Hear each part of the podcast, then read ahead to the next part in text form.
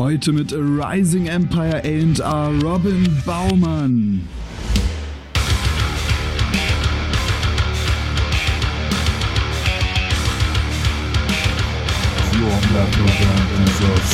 Also jeder kennt immer die Singles, können vielleicht auch viele Bands bestätigen, die, die dann auch live spielen, ja.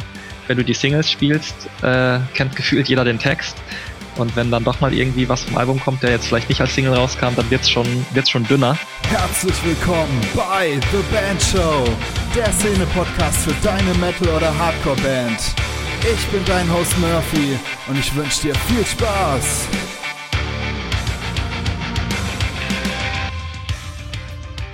Yo, yo, yo, hier ist wieder euer Murphy und herzlich willkommen zu einer neuen Episode von The Band Show. Am 27.11., da möchte ich dich nochmal kurz dran erinnern, findet die erste The Band Show Zoom Clinic statt. Die Teilnahme ist völlig kostenlos und ihr habt die Möglichkeit, mit Dominik Christoph, dem Commander von Cypcore, zu sprechen und ihm zum Thema Bühnenperformance Löcher in den Bauch zu fragen. Das Ganze wird moderiert von mir, aber ihr nehmt daran teil als gleichberechtigte Diskussionspartner und ich ich freue mich riesig auf dieses neue Format, weil das eine Art Möglichkeit ist, diesen Podcast hier zu machen und euch aber mit dabei zu haben in den Dialog zu involvieren. Und das finde ich richtig geil. Und ich hoffe, ihr findet es auch geil. Ihr habt die Möglichkeit, euch da jetzt für anzumelden. Dafür geht ihr bitte in die Show Notes oder ruft den Link murphylange.de slash clinic auf. Dort werdet ihr aufgefordert, einfach nur euren Vornamen, euren Nachnamen und eure E-Mail-Adresse einzutragen, damit ich euch dort am Veranstaltungstag die Zugangsdaten zusenden kann. Bitte guckt am 27.11. dann auch mal in euren Spam-Ordner rein. Nicht, dass äh, die Anmeldedaten dort irgendwie verloren gegangen sind und ihr dann nicht an der Zoom-Klinik teilnehmen könnt. Ich freue mich riesig auf euch und das wird richtig geil und ihr erfahrt dort auch, wie es dann mit den Zoom-Clinics in Zukunft weitergeht. In der heutigen Episode spreche ich wieder mit Robin Baumann und das hat den Anlass, dass ganz viele von euch mich in letzter Zeit natürlich berechtigterweise über Spotify ausfragen und wie man denn ähm, Spotify-Promo macht und wie man möglichst viele monatliche Hörer auf Spotify bekommt, weil das natürlich natürlich gerade im Fokus ist, da wir alle gerade keine Live-Shows leider spielen können. Und da habe ich mir natürlich den Robin wieder angelacht, weil er mit seiner Band Venues jüngst die drei Millionen Plays auf Spotify geknackt hat und selbst mit seinem Label Rising Empire, bei dem er ja als A&R arbeitet, Spotify und andere Streaming-Dienste, kurz DSPs, zum Fokus gemacht hat. Dort pitcht er auch Bands bei Playlisten und sorgt dafür, dass die Bands natürlich mega viel Traffic auf Spotify bekommen.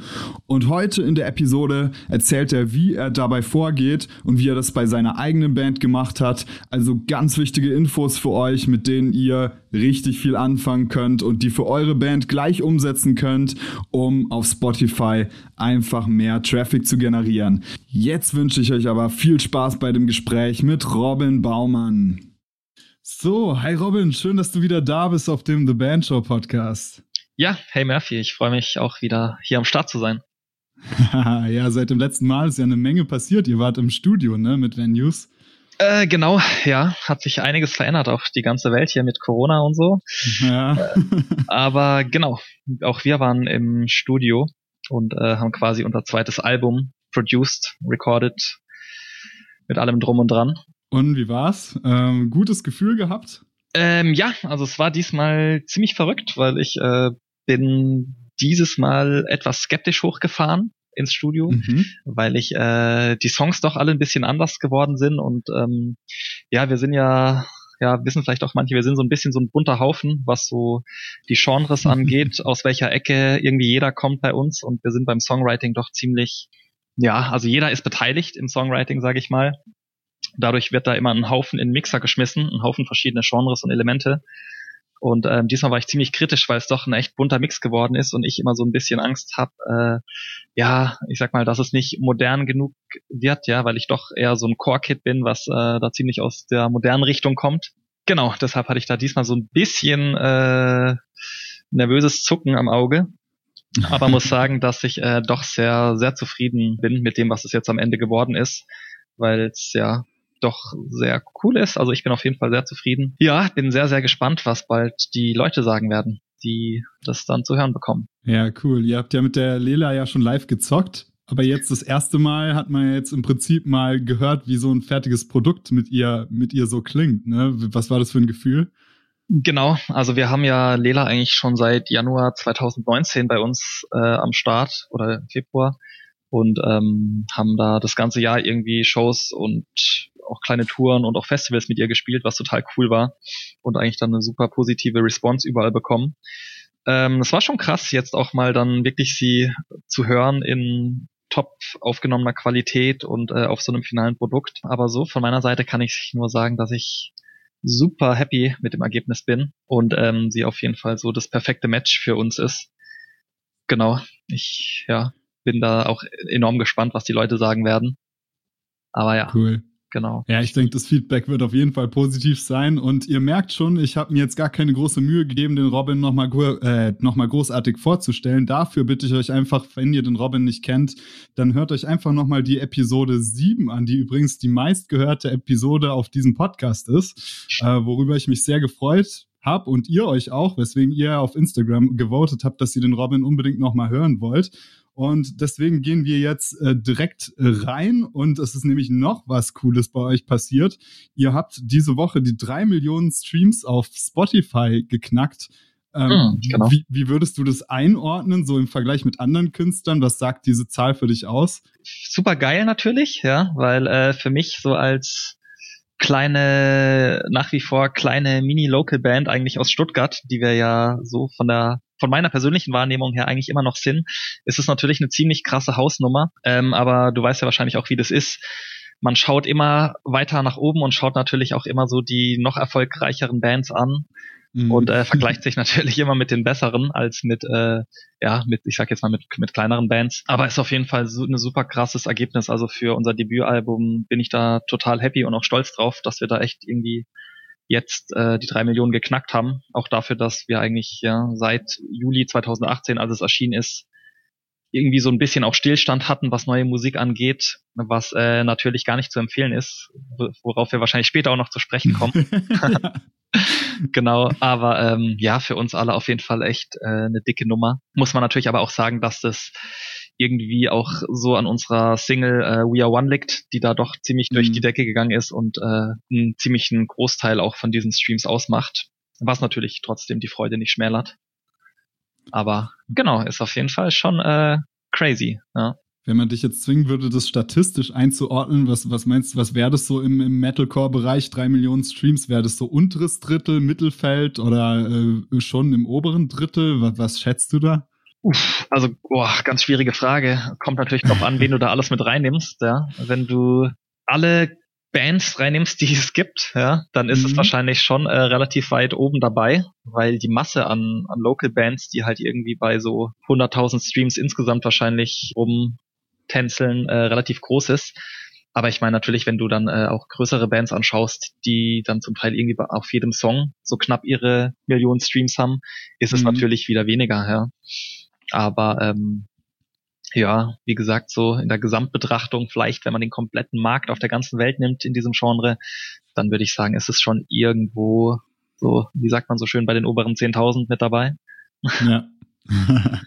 genau. Ja, es ist jetzt natürlich äh, total spannend zu wissen, was ihr so gemacht habt. Wenn du genau, wie du sagst, so in der Selbstwahrnehmung äh, seid ihr vielleicht noch die kleine äh, Band aus Stuttgart, aber es ist ja schon auch viel passiert bei euch. Und auf der anderen Seite ist es natürlich spannend, was habt ihr vielleicht genau für Spotify investiert? Wie seid ihr vorgegangen auf diesem Weg hin zu den drei Millionen Streams? Ähm, ja, puh, da muss ich ein bisschen, muss ich erstmal in meinem Kopf ein bisschen äh, zurückresümieren.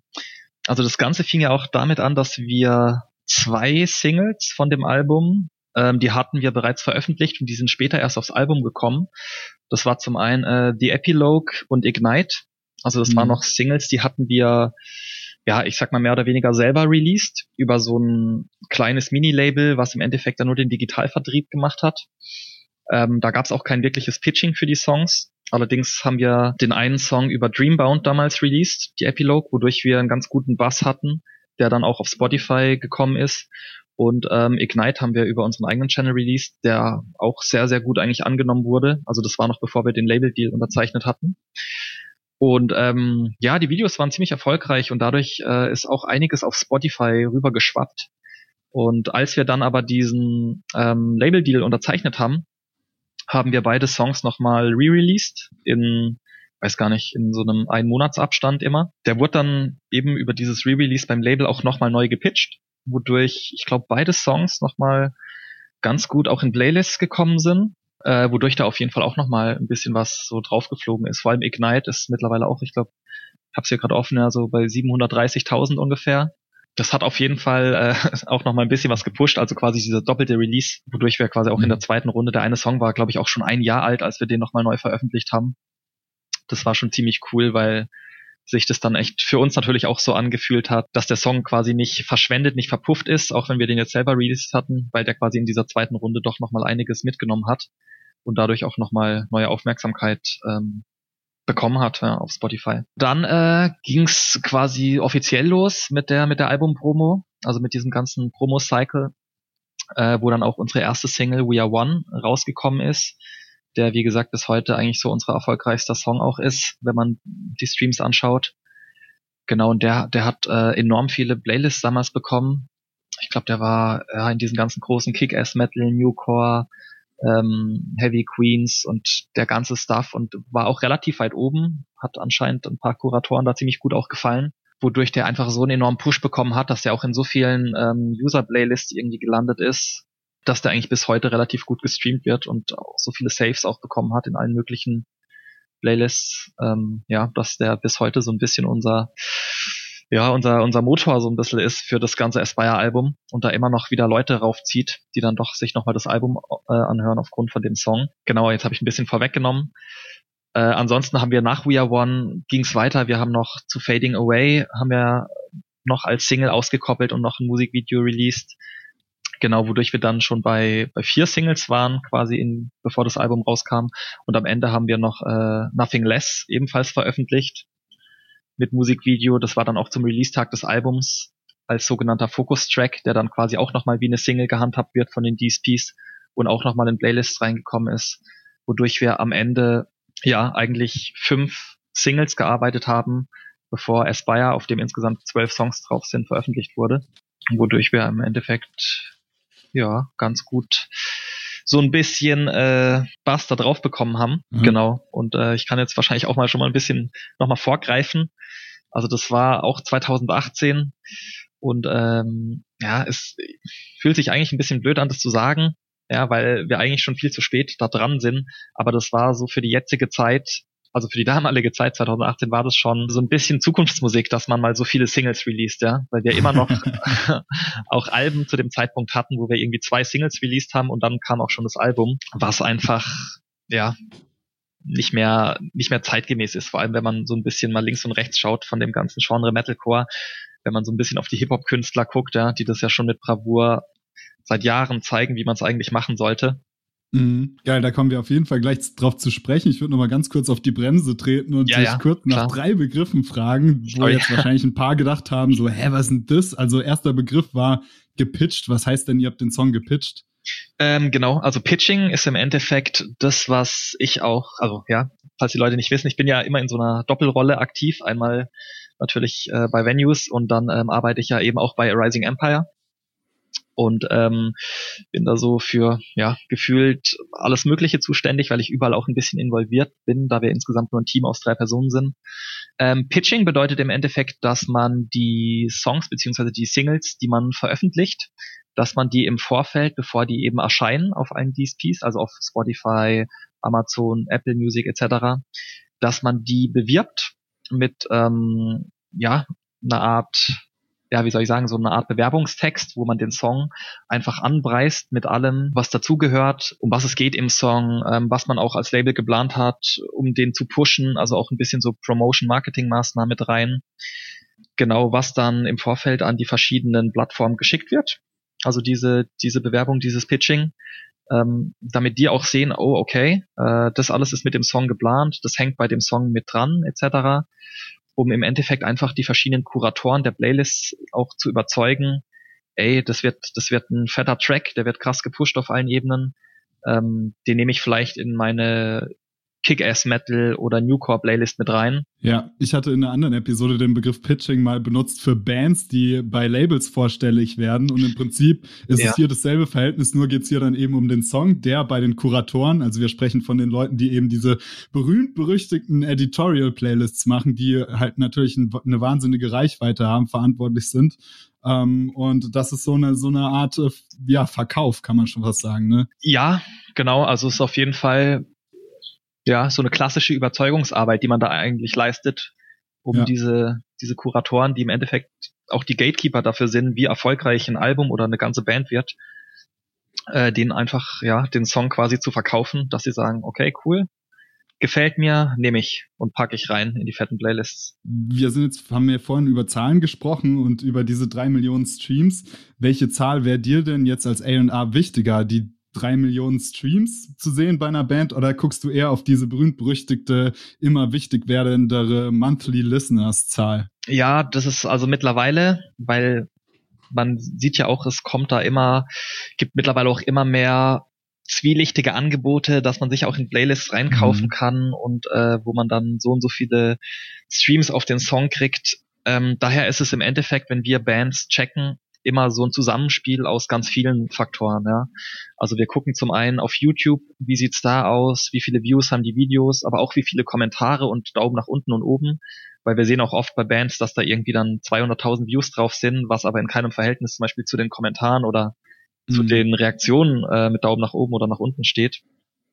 Äh, dann guckt man auf jeden Fall immer auch auf Spotify, wie viele Streams sind auf den Songs, gleichzeitig aber auch wie viele monatliche Hörer hat man, ähm, wie viele Follower hat auch die Band, ja, bei Spotify.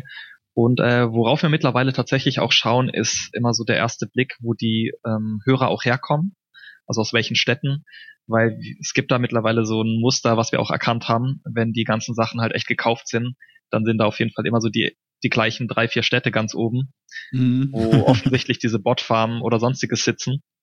Mhm. Also wir können das so langsam, glaube ich, ganz gut äh, identifizieren, wenn da, wenn es da nicht mehr so mit rechten Dingen zugeht und da ordentlich dazu gekauft wurde. Genau, also man schaut eigentlich alles an, ja. Wir gucken natürlich, also wenn wir wirklich überlegen, eine Band äh, unter Vertrag zu nehmen, dann gucken wir natürlich auch die Social-Plattformen der Bands an, also Instagram, Facebook, äh, eventuell Twitter und auch wie die Interaktionen da sind, ja. Also wie viele Likes, wie viele Kommentare, genau.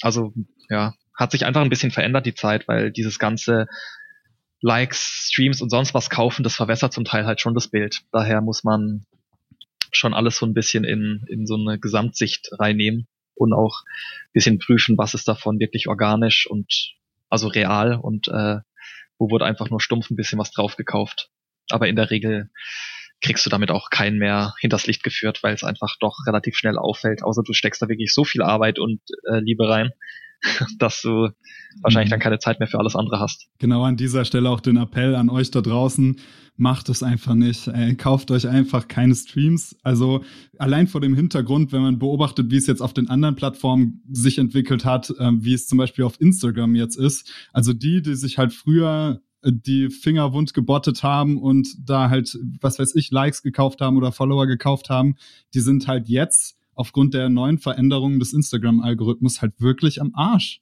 Also deren Reichweite ist halt wirklich im Eimer und wer weiß, was auf Spotify da noch kommt. Ich habe schon gehört, dass es anscheinend da schon ähm, Nachregelungen beim Algorithmus gibt, der das, dass das auch schon bestraft wird. Aber ich bin mir sicher, dass wenn es jetzt noch nicht bestraft wird, dass sich da was, ja, dass die Leute sich dort was einfallen lassen werden, dass es in Zukunft bestraft wird. Und abgesehen davon, ähm, ihr habt gerade gehört, die Labels sind klug genug, äh, sowas auch zu entlarven und zu checken, ne? Genau, ja. Ähm, dann gehen wir aber doch mal in dieses ähm, mystische Playlist-Marketing so ein bisschen rein. Da gibt's ja ähm, die Algorithmic-Playlists, die Editorial-Playlists und dann aber auch so diese ja, fast privaten Social Playlists, ähm, wo ganz viel Geld fließt tatsächlich, ähm, weil das sind ja oft die Playlists, wo man sich dann auch einkauft. Was hältst du grundsätzlich von diesem sich in Playlists einkaufen? Wo liegt dein Fokus in deiner Arbeit? Kaufst du wirklich Songs ein oder liegt dein Fokus wirklich auf dem Pitch bei den ähm, Kuratoren? oder sogar auf den Algorithmic Playlists oder versuchst du alles so gleichermaßen abzudecken? Ja, also generell kann man sagen, dass unser Hauptfokus definitiv auf dem Pitching liegt um einfach in diese dicken Editorial-Playlists reinzukommen bei Spotify und natürlich auch anderen allen DSPs, ja. Geht ja, auch wenn Spotify hier Marktführer ist, so äh, sind natürlich auch alle DSPs wichtig, ja. Also wir erzielen auch mhm. immer sehr gute Ergebnisse bei Deezer oder Amazon, selbst YouTube Music ähm, wird da immer äh, fleißiger und baut auch immer mehr äh, ja, Metal-Playlists etc. da ein. Aber genau, das sind im Endeffekt so halt die großen Gamechanger, ja. Wenn du in diese ganz dicken Playlists, ich glaube, Kick-Ass Metal ist eine der größten und auch Newcore. Mhm. Diese beiden, wenn wir da halt was äh, reinbekommen in die Top 10 Slots, dann läuft es eigentlich schon immer ziemlich krass, was den Zuwachs der Streams und auch der einfach der Fanbase generell angeht. Deshalb ja, ist das auf jeden Fall so unsere Hauptarbeit, weil es einfach auch ein entscheidender Faktor ist, wie erfolgreich im Endeffekt eine Single, eine Single sich verbreitet. Und das merkst du dann wirklich auch, ja. Also auch die YouTube-Videos äh, klicken dann ganz anders wenn du halt äh, diesen Support auf den ganzen DSPs bekommst. Ansonsten, gut, die Algorith äh, algorithmischen Playlists ähm, nimmst du ja mehr oder weniger automatisch mit, sage ich mal, ja, weil mhm. äh, der Song kommt raus. Wir, wir liefern ja auch an die DSPs sämtliche Infos, wodurch äh, der Song natürlich dann auch die Möglichkeit hat, in in die ja, Hörer, die das gehört haben, hören auch das etc. Also in diese ganze Liste fliegst du ja dann sowieso rein, genauso wie diese ganzen Release-Radar-Geschichten, wo yes. ja auch die Follower der Bands ähm, dann mehr oder weniger auch äh, gar nicht an dem Song dran vorbeikommen, wenn der rauskommt und die da so ein bisschen ihren Mix der Woche oder sonstiges checken. Ich weiß nicht, wie effektiv man da auch gezielt nur an dem algorithmischen Playlisting arbeiten kann, weil das ist eigentlich eher so eine passive Geschichte, wenn ich jetzt da nicht komplett Quatsch rede äh, die man ja sowieso dann mitnimmt. Ja, das Einzige, was mir dann einfallen würde, wäre eben, weil ja die algorithmischen Playlisten sich ja häufig um, um neue Releases auch drehen, dass mhm. man dann halt gerade, wenn man versucht, von sozialen Medien rüber ähm, den Traffic rüber zu lenken oder zu konvertieren, dass man dann halt das beim, bei der Budgetierung der Werbeanzeigen bedenkt, dass man eben zum Start der Single, was ja auch irgendwie logisch ist, auch das meiste Budget äh, in die Werbeanzeige dann steckt, damit da halt direkt zum Anfang ein großer Traffic auf die, auf die Single auch kommen kann. Und das ist, denke ich, dann halt was, was man wirklich aktiv in die algorithmischen Playlists investieren könnte.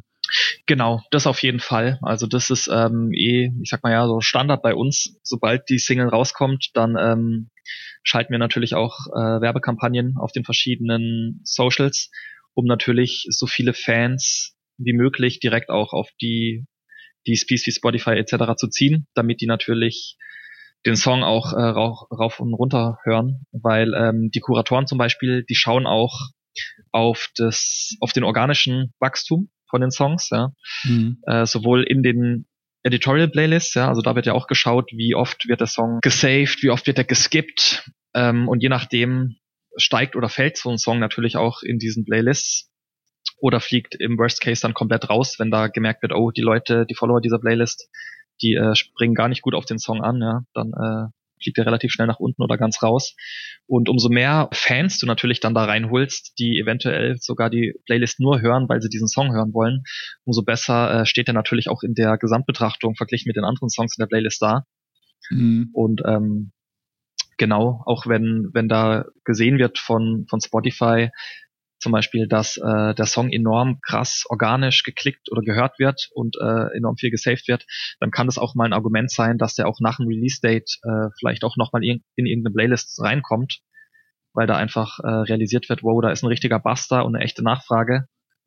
Und der, der sprengt da vielleicht gerade irgendwie alle Statistiken, dann geht es auf jeden Fall nochmal ab und Songs äh, haben da haben dann echt eine Chance nochmal gepickt zu werden in verschiedene Sachen oder wenn sie drin sind, bleiben sie einfach eventuell endlos lang drin. Ja, ich genau. finde das auch so ein Stück weit äh, Genugtuung neben diesem ganzen technischen ähm, ja, Gerede, dass das doch ja, am Ende des Tages zählt halt die Qualität des Songs, ne? Du hast es ja angesprochen, dass, dass der Algorithmus halt krass bestraft, wenn zum Beispiel ein Song einfach nicht, nicht fruchtet oder wenn er am Anfang nicht gleich zündet oder wenn er auch einfach nicht gut ist. Dann, also wenn ein Song nicht gut ist, dann ähm, kann er auch nicht erfolgreich werden auf Spotify. Total. Also das ist, ist Segen und Fluch zugleich. Auf der einen Seite äh, ist es natürlich nur fair, ja, und macht ist natürlich auch so eine natürliche Selektion von den Playlists, dass nur das drin bleibt, was die Leute auch hören wollen. Ähm, auf der anderen Seite sind die Bands oder wir alle, ich merke es auch bei mir selber, mittlerweile schon so weit, dass man natürlich auch beim Songwriting das schon so ein bisschen berücksichtigt. Ja. ja. Hm. Also äh, während man früher noch so gedacht hat, man baut da ein geiles, episches Intro rein, ähm, bin ich mittlerweile eher so, dass ich meinen Jungs in der Band auch sage, Leute, wir müssen hier direkt zur Sache kommen, ja. Die Kids äh, haben keine Zeit mehr, haben keine Aufmerksamkeitsspanne mehr. Da muss es innerhalb den ersten, der ersten 15 Sekunden direkt schon richtig knallen und die Leute catchen. Sonst äh, skippen die eventuell direkt und dann, ähm, ja, wirst du, fliegst du halt aus den Playlists raus, ja. ja. Natürlich, äh, ja, ob es bisschen überdramatisch jetzt dargestellt, aber das fließt auf jeden Fall in meinem Hinterkopf schon immer, also das ist schon immer so ein bisschen bei mir da, ja, dieses Denken. Und ich denke immer, wow, gerade wenn es um Singles geht, ja, dass man da wirklich äh, auch guckt, ist das alles konform, ja. Also noch schlimmer wird's, wenn man an TikTok denkt. Mittlerweile, ich habe da schon Artikel gelesen, ja, wie schreibt man die perfekten TikTok-Singles, ja, wo ich denke, wow, ist natürlich jetzt schon nochmal so, nochmal das nächste Level. Aber ja, also ist auf jeden Fall alles äh, interessantes Feld, ja wird natürlich auch immer alles immer größer und dadurch auch alles ein bisschen relevanter.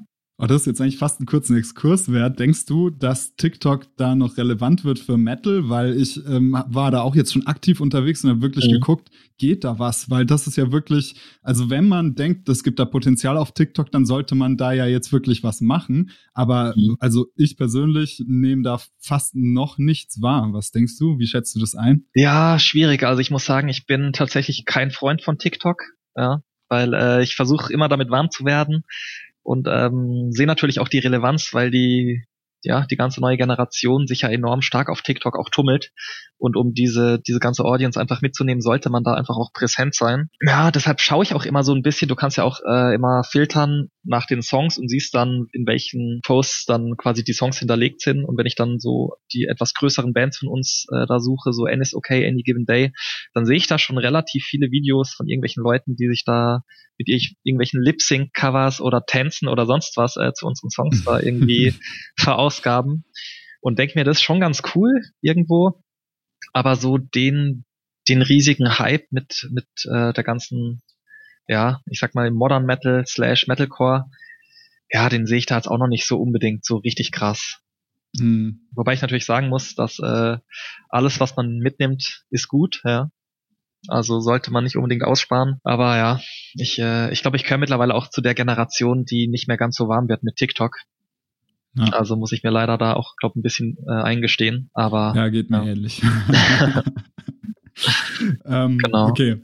Ähm, um diese Sache mit dem Playlist-Marketing vielleicht noch abzuschließen, ähm, da gibt's ja diese krassen Positionen, die sagen, okay, Playlist-Marketing schön und gut, aber Playlist-Marketing kreiert keine Fans was, was würdest du dazu sagen? Also die Begründung ist ja häufig, dass, dass man Playlisten halt meistens so im Hintergrund hört und wenn man auch sein eigenes Hörverhalten reflektiert, dann hört man sich ja meistens seine Lieblingsbands gezielt an und wenn man eine Playlist hört, dann läuft die halt so durch und man nimmt das halt, macht das halt während dem Joggen oder während dem Gym oder so, hat man halt eine Playlist an, die dazu passt oder so. Und deswegen gibt's ja die These, dass man sagt, okay, der Stream ist dann zwar auf dem Song, aber es ist für die Band nicht relevant, nicht konvertierbar in zum Beispiel Albenverkäufe oder Merchverkäufe, weil ähm, ja der Playlisten-Play kein, keine Fans ähm, ja, erschafft. Was würdest du dazu sagen? Also verstehe ich auf jeden Fall das Argument, ähm, weil ich selber bei mir, bei mir auch oft die Situation habe, dass ich äh, ja, entweder das tatsächlich nur so nebenbei höre oder äh, im Endeffekt kurz was reinmache, aber dann doch wieder zu meinen Favorite Bands eigentlich springen. Aber die Entwicklung bei all unseren Bands spricht eigentlich eher dagegen, ja, weil ähm, wenn mhm. du auch dir die großen Playlists mal anschaust, also Kick-Ass Metal hat mittlerweile fast 1,1 Millionen Follower, ähm, was schon echt eine Hausnummer ist, oder auch Newcore ist mittlerweile bei 450.000. Da gibt's definitiv Leute, die ähm, wirklich diese Playlists auch nutzen, einfach um neue Bands für sich zu entdecken und äh, mhm. einfach Fan zu werden. Ja, also das gibt's definitiv. Sonst, ja, wird auch bei meiner eigenen Band äh, kein so Follower-Zuwachs äh, entstanden sein in der, also ich sehe immer noch in der History, wenn ich da gucke, in dem Zeitraum, wo wir in diese ganzen dicken Playlists geflogen sind, ähm, da ist ein ganz krasser Peak auch, was unsere Follower angeht. Also da sind enorm viele neue Fans dazugekommen, die dann im Endeffekt auf jeden Fall auch mal bei uns äh, auf die Socials geschaut haben und irgendwelche Shirts oder sonst was bestellt haben. Also es gibt definitiv Leute, die diese, die die Playlists nutzen, um um einfach auf dem Laufenden zu bleiben, neue Bands zu entdecken und wirklich auch gezielt äh, nach Sachen, nach Bands zu suchen, die sie einfach davor noch nicht kennen, um dann eventuell einfach ja Fan zu werden. Ja, ich denke, die Diskussion ist auch ein Stück weit Genre ähm, abhängig, weil es gibt natürlich einfach auch, man muss halt erstmal definieren, was ist ein Fan und wer ist kaufkräftig und da kommen so viele Faktoren da rein, dass man da endlos diskutieren könnte, gerade bei so einem Genre wie Metal, was da so eine große Vielfalt hat. Mhm, klar, das stimmt. Also natürlich immer eine Definitionsfrage, aber ich sag mal, wenn wir den Fan irgendwie jetzt anhand eines Followers bei Spotify mhm. definieren, mhm. dann ähm, bringt es auf jeden Fall was. Ja, also genau. da würde ich würde ich schon sagen. Ja, auf jeden Fall. Dann würde ich sagen, jetzt geht's ans Eingemachte. Es wurde jetzt schon mehrmals angesprochen und ähm, deswegen wollten wir auch hauptsächlich heute reden und zwar über Re Release-Strategien. Mhm. Und ähm, ja, die grundlegende Prämisse dafür ist in meinen Augen ja, wenn man über Release-Strategien redet, dass man Spotify versteht ähm, nicht als Streaming-Plattform, sondern im Prinzip als ähm, Social Media Plattform. Du hast wie in anderen Social Media Plattformen auch als, als Benutzer ja deinen Feed und du checkst die ganze Zeit ab, was geht hier so und was ist hier so los. Und daraus folgt natürlich was, was wirklich auf der Hand liegt, nämlich, dass du als Band ja eigentlich gucken musst, wie komme ich in diesen Feed rein bei den Leuten. Ja, das ist äh, alles korrekt, was du da sagst. Äh, vielleicht noch kurz ein Punkt, ich weiß nicht, den sollen wir den noch reinschieben? Jetzt äh, haben wir gar nicht mehr drüber geredet, über die Kauf-Playlists, also wo man sich reinkaufen kann. Oh, ja, ja, sehr gerne, ja. Genau, vielleicht noch ein wichtiger Punkt, bevor wir das Thema noch abschließen. Ähm, ist tatsächlich auch ein Thema, mit dem wir immer wieder mal konfrontiert werden, weil uns auch Bands von uns mal fragen, was wir davon halten und so. Ähm, ich kann nur sagen, also wir selber, wir haben das noch nie gemacht. Also äh, auch nicht über Label und äh, ich auch nicht privat mit meiner Band oder sonstiges. Ähm, ich schaue mir allerdings immer wieder sehr interessiert diese Angebote an, weil wir tatsächlich auch als Label immer wieder mal Mails bekommen, wo ähm, irgendwelche großen Firmen beziehungsweise Drittanbieter sagen, hier jetzt äh, in alle möglichen Playlists einkaufen und garantiert so und so viel Streams irgendwie dann oder einfach nur äh, jetzt in die großen Playlists reinkommen mit 100.000 Followern. Äh, da muss ich sagen, ist ganz oft auch der Fall, dass diese Playlists mehr oder weniger tot sind. Ja. Mhm.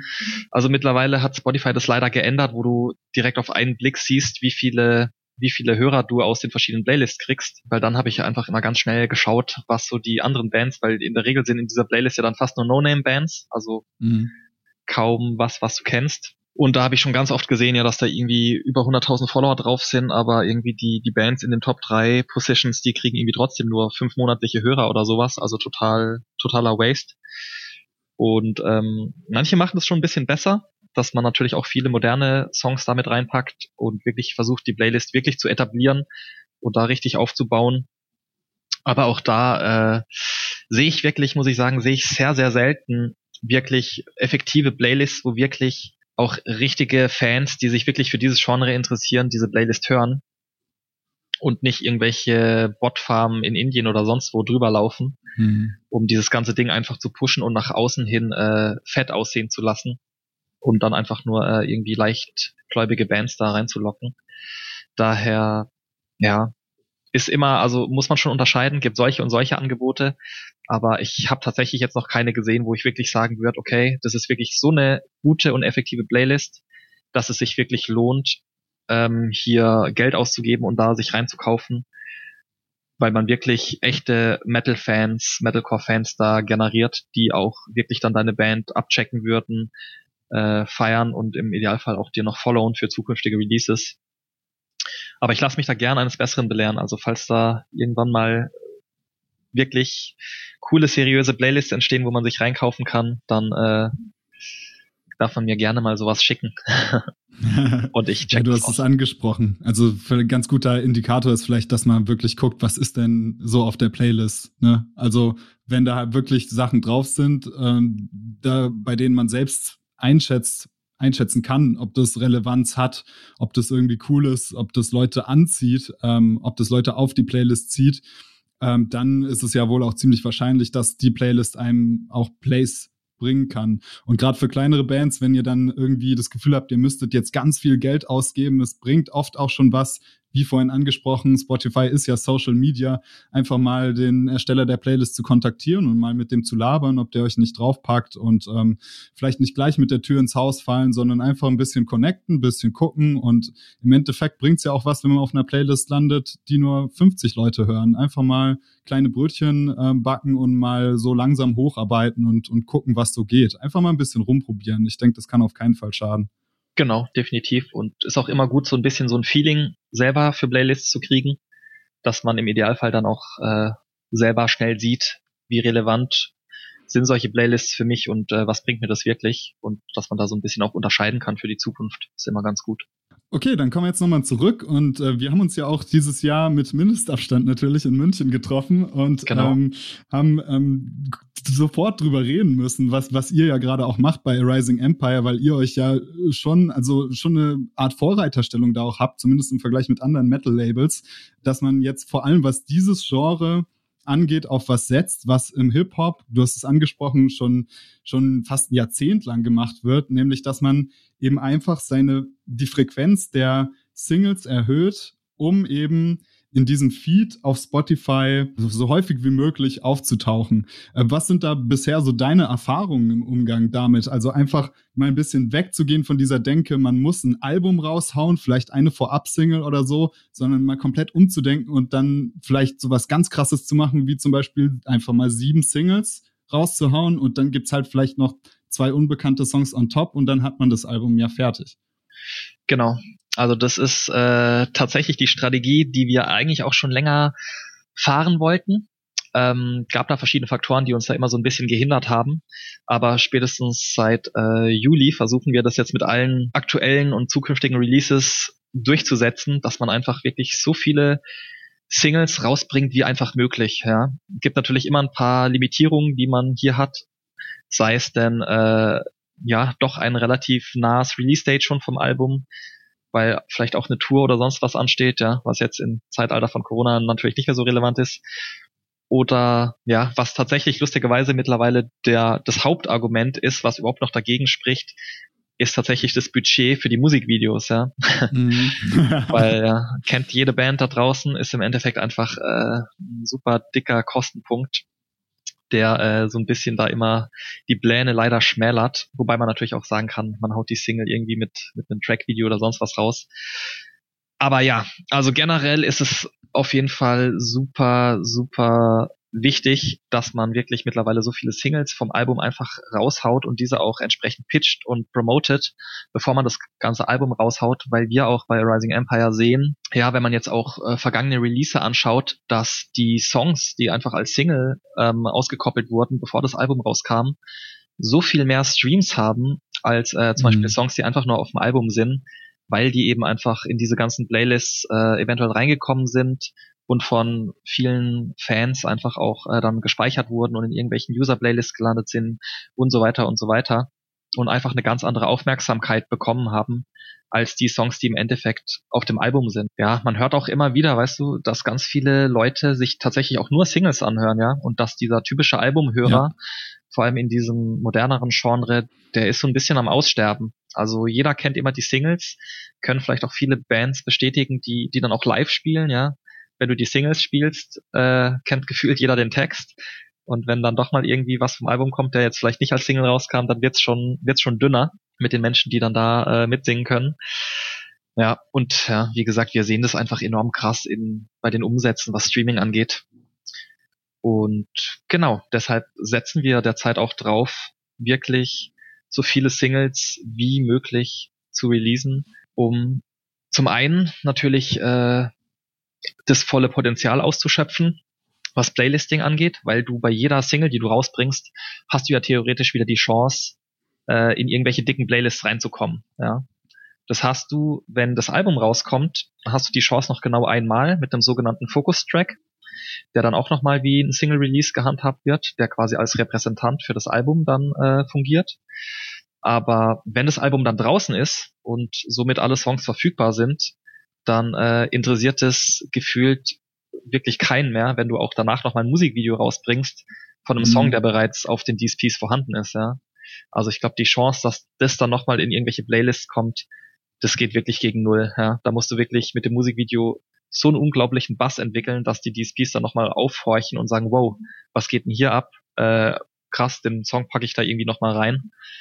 Aber das ist also ja so gut wie wie nicht möglich.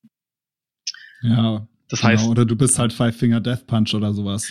Genau, so ab so einem Level ist es dann, ist es schon eher noch möglich, aber ich sag mal hier, kleine bis mittelgroße Bands ist es schon echt, echt eine Competition. Also habe ich auch so noch nicht erlebt, dass wir im Nachhinein mhm. in einem Repitching nochmal mit, auch selbst wenn es ein echt geiles Musikvideo war, dass wir dann nochmal irgendwo was reinbekommen haben.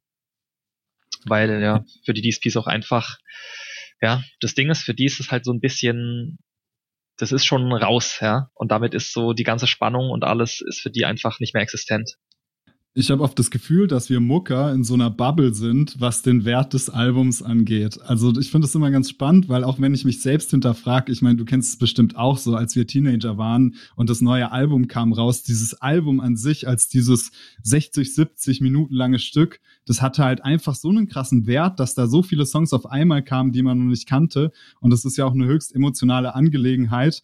Und man tauscht sich dann unter Muckern ja immer wieder drüber aus, äh, was für einen enormen Wert dieses Album hat und dass es ja doch so viele Leute da draußen gibt, die auch dieses Album so wertschätzen, dass sie einfach auch tief verletzt sind, wenn nicht auf einmal so viele Songs als ein einheitliches Konzept auf einmal ähm, rauskommen. Ich habe nur das Gefühl, man man hat so eine verzerrte Wahrnehmung dadurch, weil dadurch, dass man halt immer nur mit Muckern rumhängt, die alle so eine krasse Bindung zur Musik haben, die ähm, ja, checkt man gar nicht mehr, dass es halt außerhalb der Bubble anders läuft, ne? Dass nämlich in der allgemeinen Wahrnehmung dieses Album eben nicht mehr diesen krassen Stellenwert hat.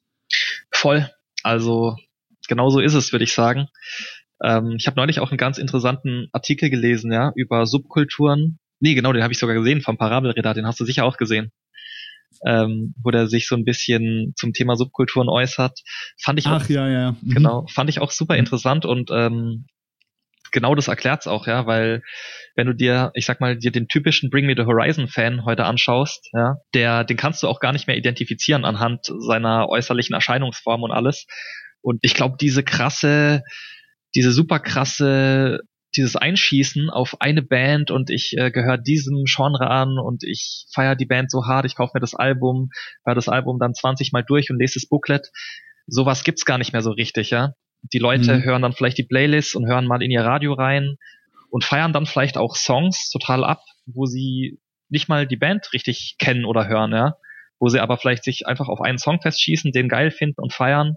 Ja, das ist, ich glaube, so ein bisschen auch die Entwicklung, ja, dass es nicht mehr diese super krassen Bindungen gibt. Und das erklärt auch, wieso die Albumsongs ähm, mittlerweile auch so stark untergehen, ja, weil dieses Commitment natürlich auch bei diesem, bei diesem Überangebot auf dem Markt, weil natürlich auch jede Band die ganze Zeit, jeden Freitag so viel released, ja. Also wir sehen es ja selber, was da an Konkurrenz rauskommt. Ja. Das ist einfach unglaublich. Ja, dass dieses, dieses Commitment der Fans halt auch äh, gar nicht mehr so da sein kann, ja, weil du das gar nicht mehr geschafft kriegst, dieses, diese ganzen Alben durchzuballern. Ja, ich merke sogar bei mir selber schon und ich meine, ich arbeite in der Branche und äh, sollte am ehesten wissen, was da so abgeht. Ähm, selbst ich komme kaum noch dazu, mir die ganzen Alben immer in Ruhe anzuhören, ja.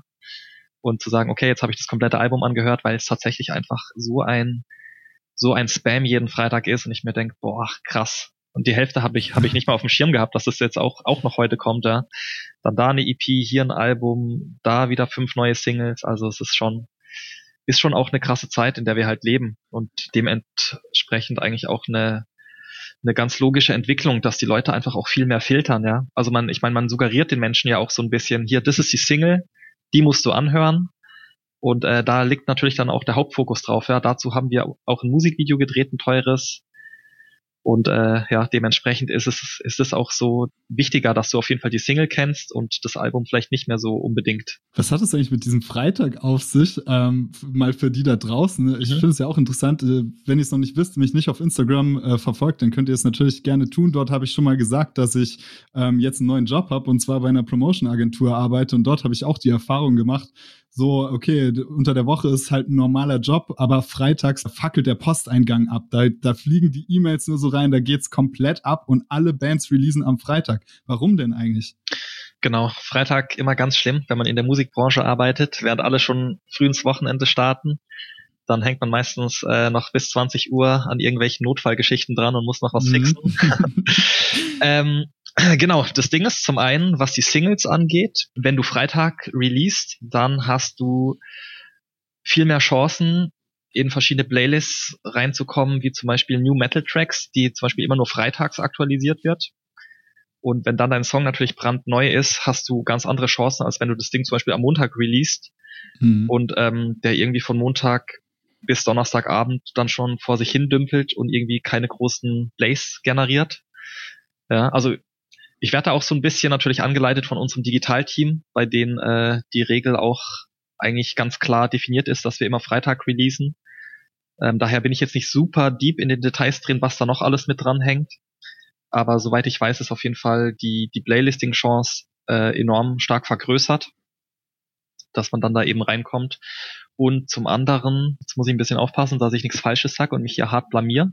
Aber soweit ich weiß, äh, ist auch der generelle Album-Release ja weltweit auf Freitag festgelegt. Also du darfst mhm. die Alben nur freitags äh, veröffentlichen einfach äh, aufgrund der ganzen Chartswertigkeit etc. etc., was Deutschland mit der GfK und solche Geschichten angeht. Ich glaube, da wurde einfach irgendwann mal, um, um so eine Gleichschaltung zu machen in all den Ländern, wurde sich da mal verständigt.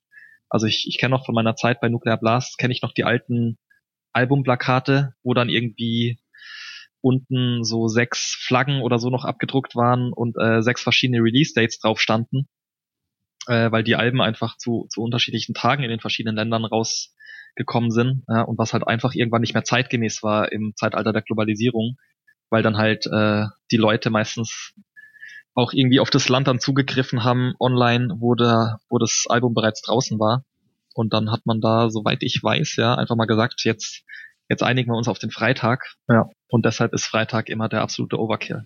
Ja, Moral von der Geschichte, wenn ihr eine ganz junge, komplett neue Band seid, ohne Vertrieb und alles, bitte nicht Freitag releasen. genau. ähm, ja, wir, wir haben schon wieder 46 Minuten geplappert, Mann. Ich könnte noch ewig weitermachen, aber ich glaube, wir müssen jetzt Sekt oder Selters spielen, sonst wären wir nicht mehr fertig. okay. Dann würde ich direkt loslegen und zwar mit Hook oder Riff. Mm, Hook. Mhm, weil? Äh, ich glaube, weil ich einfach ein viel zu viel zu fokussierter Typ bin, der immer auf äh, geile Hooks achtet und äh, ja, für den das einfach alles ausmacht. Style oder Ausstrahlung? Puh. Äh, Würde ich mal sagen Ausstrahlung. Weil äh, die Ausstrahlung im Endeffekt doch der Gamechanger ist, je nach Band, was du hast, was für ein Fronter und was darüber gebracht wird, live oder auch in den Videos. Ähm, Live-Shows in 2021, ja oder nein? Ich hoffe ja ganz, ganz arg ja. Aber mhm. so wie ich die aktuelle Entwicklung betrachte und ähm, hier so mein Feedback von verschiedenen Booking-Agenturen bekomme, mhm. will ich mhm. mal ein trauriges Nein hier droppen. Ja. Gut, von Seiten der Booking-Agenturen ist natürlich auch äh, der Pessimismus natürlich gerade überwiegend, was man natürlich auch absolut nachvollziehen kann. Äh, was da gerade an dem Ende durchgemacht wird, ist halt ja absolut brutal. Das ich denke, so eine kleine Hoffnung werden vielleicht die Schnelltests noch sein, je nachdem, was sich da tut. Mhm. Dass man da noch guckt, vielleicht, dass da wenigstens was geht, aber ja, sieht, sieht nicht so gut aus. Ja, leider. Metal wird immer offener oder immer konservativer? Boah. Das sind ganz schön tricky Fragen heute. Also es ist natürlich ein bisschen die Frage auch wieder jetzt, wie der Metal hier definiert wird. Ja. Mhm. Mm. Aber ich würde jetzt mal sagen, ja, da ich ja jetzt in der heutigen Metal-Welt auch Bands wie Bring Me the Horizon mit reinzähle und yes. wir ja vorher schon kurz diese Subkulturgeschichte angesprochen haben, ja, die immer offener wird und man immer weniger zuordnenbar ist, würde ich sagen, wird immer offener. Ja. Okay, Breeze oder Force? Ah, Breeze. Einfach aufgrund der der regionalen Nähe und äh, ja, hm. ich kenne da einfach die ganze Family mittlerweile. Aber Force Geil. ist natürlich auch immer, feiere ich auch sehr hart. Ja, ja, ich feiere auch beide extrem, aber natürlich Breeze ist halt ähm, ja hier in der Region einfach ja wunderbares Familienzusammenkommen auch und äh, man man hat so viele bekannte Gesichter dort, auf die man sich immer freuen kann. Hoffentlich schon nächstes Jahr mal gucken. Ja, ähm, ja Robin, Vielen Dank, dass du da warst. Es hat wieder riesig viel Spaß gemacht. Jetzt hast du natürlich noch die Möglichkeit, irgendwas rauszuhauen, falls du noch irgendwas mitteilen willst, irgendwas zu promoten hast, irgendwas zu sagen hast, dann gerne. Ähm, ja, erstmal Dankeschön auf jeden Fall wieder für die Einladung. Hat mir auch wieder Spaß gemacht. Zeit ist wieder mal geflogen. Ich glaube, ich hätte mhm. überall noch ein bisschen mehr auch ausholen können und äh, wenn du da mehr auch noch äh, mir mehr hingeworfen hättest, was du ja eh schon wieder gemacht hast, ja, und ich da immer direkt auf alles draufspringen, dann äh, hätten wir wahrscheinlich wieder zwei Stunden quatschen können. Glaube ich auch, ja. Ähm, boah, ja, ansonsten groß promoten äh, könnte ich jetzt hier mal in in ganz egoistischer Manie mein, meine eigene Band, ja, wo bald wahrscheinlich die äh, ersten Singles kommen werden, hoffentlich wenn das alles hier genau, glatt von geht. den acht. genau. Ja, ich bin tatsächlich am Schauen, ja. Also wie auch angesprochen ist das Budget für die Videos natürlich wieder hier der hm. die Limitierung und äh, ich diesmal relativ viel geplant habe, auch mit dem werten Mario Smilinski, den du glaube ich auch noch ganz gut kennst. Geil, ja. Shoutout an dieser Stelle. genau, sehr guter Videomann. Videofirma in Köln, der hier immer sehr geile Musikvideos produziert. Äh, genau. Daher Augen auf, was da wahrscheinlich Anfang 21 so bei Venues auch Neues kommt. Und ansonsten ähm, natürlich auch alle Rising Empire Bands, ja, wir sind gerade auch wieder fleißig am Signen, kommt sehr viel neuer, heißer Stuff, sehr coole Bands am Start, wo auch äh, ja, mit Anfang Januar einiges announced werden wird, neue Singles. Ist auf jeden Fall viel in der Pipeline gerade, viel auf einmal. Cool. Also ein Blick in die Show Notes lohnt sich. Da könnt ihr das alles auschecken. Und in diesem Sinne, Robin, wünsche ich dir noch einen schönen Abend und ja, sicher bis zum nächsten Mal, ne? Gleichfalls. Dankeschön.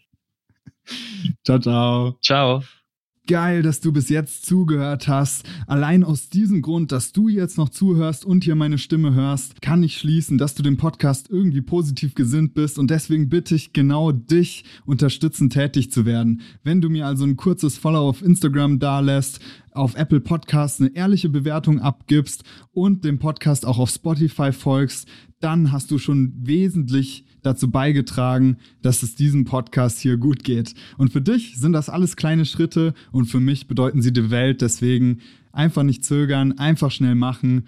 Und in diesem Sinne wünsche ich dir eine super Woche, ein schönes Wochenende. Und ja, gönn dir und hau rein mit deiner Band, Mann. Jetzt geht's richtig los.